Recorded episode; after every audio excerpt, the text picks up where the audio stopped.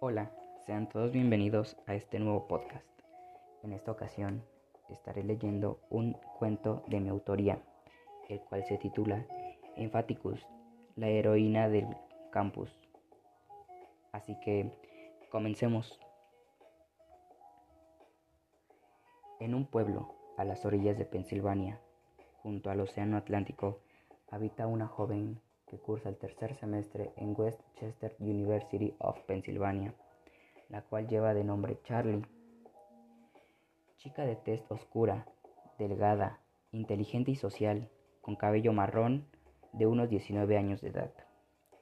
Día tras día acude a estudiar con sus amigos a la biblioteca de su escuela. Sin embargo, esa misma tarde, de la nada se escucha un sonido extraño detrás de los libreros de medicina, a lo que Cassandra, amiga de Charlie, dice, Maximus, ¿qué es ese sonido? Me da mucho miedo. Tal vez son los ductos de basura o agua. Ya ves que esos siempre están en funcionamiento y a veces tienden a escucharse así, exclamó Maximus, novio de Cassandra. Charlie al instante y sin ningún aviso comenzó a acercarse hacia los libreros para descubrir qué era lo que le causaba tanto miedo a los estudiantes. Trató de recorrer los estantes, cosa que no logró, pues estaban muy pesados por la cantidad de libros que allí se encontraban. A lo que dijo, Chicos, ¿acaso ni un hombre de los que están aquí me ayudará? Ninguno respondió. Todo fue silencio absoluto por unos segundos hasta que Klaus se acerca y decide auxiliar a Charlie y a Maximus. Klaus era el típico chico popular que todas amaban y deseaban, lo cual era imposible que se rehusara a ayudar, pues dependía de su reputación. Nadie podía escuchar nada por la explosión, solo pudieron notar una sombra que iba acercándose poco a poco. ¡Oh no! Era el loco Kabumplou anciano de complexión robusta, canoso, que seguía en busca de venganza hacia la universidad, pues lo rechazaron más de cinco veces por su arrogancia durante su adolescencia. El loco Kabumplou tomó en brazos a Charlie, la cual se encontraba inconsciente, y se la llevó a su guarida. Al despertar, Charlie se encontraba confundida, recordando muy poco lo que pasó antes de quedar inconsciente. Se encontraba encerrada en un cuarto de pruebas. Empezó a entrar en pánico, por lo que pidió ayuda a gritos. Pero nadie la escuchó, pues se encontraba a 1200 kilómetros bajo tierra. Llegó el punto en el que Charlie comenzó a convulsionarse, hasta entrar en un choque epiléptico y al instante dejó de respirar. El loco solo observaba con gran felicidad lo que le ocurría a Charlie. Al momento en el que notó que ella estaba inmóvil, se decidió entrar a recogerla y llevarla al cuarto de cremación. Al pasar ya unas horas y antes de ser quemada, Charlie logra despertar, pero con una variedad de cambios en su cuerpo.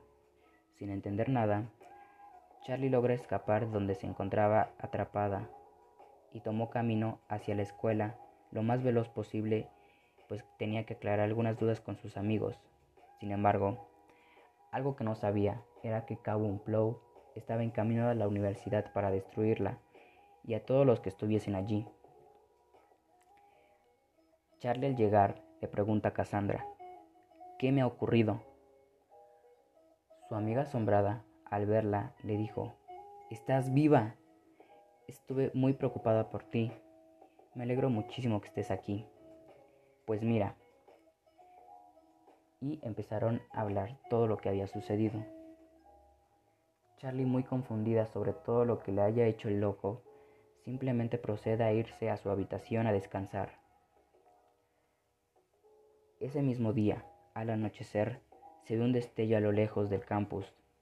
Todos los estudiantes evacuaron los edificios por seguridad y para poder ver qué era lo que se acercaba.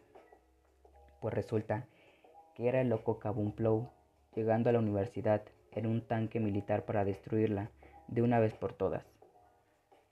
Él aún no sabía que Charlie seguía viva y fuera de su refugio. Al notar quién era todos los alumnos huyeron dispersándose por el campus, mientras que loco estaba calculando el punto exacto para poder destruir toda la universidad.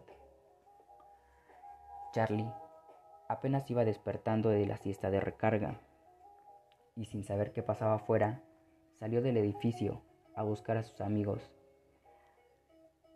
Algo extraño le sucedía durante el transcurso de su búsqueda, pues se comenzó a sentir mareada y un poco extraña.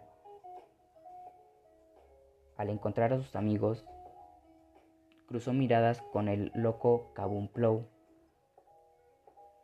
y al mirarlo, Charlie cayó de rodillas por el dolor, mientras que Loco se iba bajando de su tanque y se acercaba a Charlie. De repente, Charlie toma en pie y sale un destello de luz, permitiendo solo ver su sombra. Cuando Charlie se dio cuenta de esto, se acercó a una velocidad inimaginable al loco Cabumplou. Al llegar con él, Charlie se esfumó y apareció detrás de Cabumplou, sabiendo así que podía teletransportarse. El loco asustado subió al tanque y comenzó a disparar todo lo que pudiese hacia ella. Por otro lado, Charlie hacía polvo todo lo que la tocara o pudiese hacerle algún tipo de daño. Hasta tenía la posibilidad de convertirse en cualquier tipo de animal imaginable, entre, otros poderes. Los amigos de Charlie estaban con la piel de gallina. Querían acercarse a preguntarle qué le había sucedido. Pero al momento de dar solo algunos pasos, Charlie lanza por los aires al loco Kaboom Blow, provocando la explosión del mismo. El loco logró salir del tanque y mandó a traer refuerzos, los cuales eran pequeños robots creados por él mismo, pero con unas armas letales que pueden acabar con la vida de una persona al instante. Nuevamente, todos se alarmaron y salieron huyendo. Algo que no se esperaba nadie era que Charlie, con un simple chasquido de dedos, podría desactivar todo el sistema eléctrico que ella deseara, provocando así temor en el loco y también alejándolo de su deseo de venganza hacia la universidad. Esa misma noche, el presidente del estado, los directores de la universidad y los estudiantes le dieron las gracias a Charlie otorgándole un reconocimiento y varios obsequios por su valentía. Charlie no podía creer que desde ese momento sería una heroína, con unos locos superpoderes, capaz de ayudar a todo el que lo necesitara.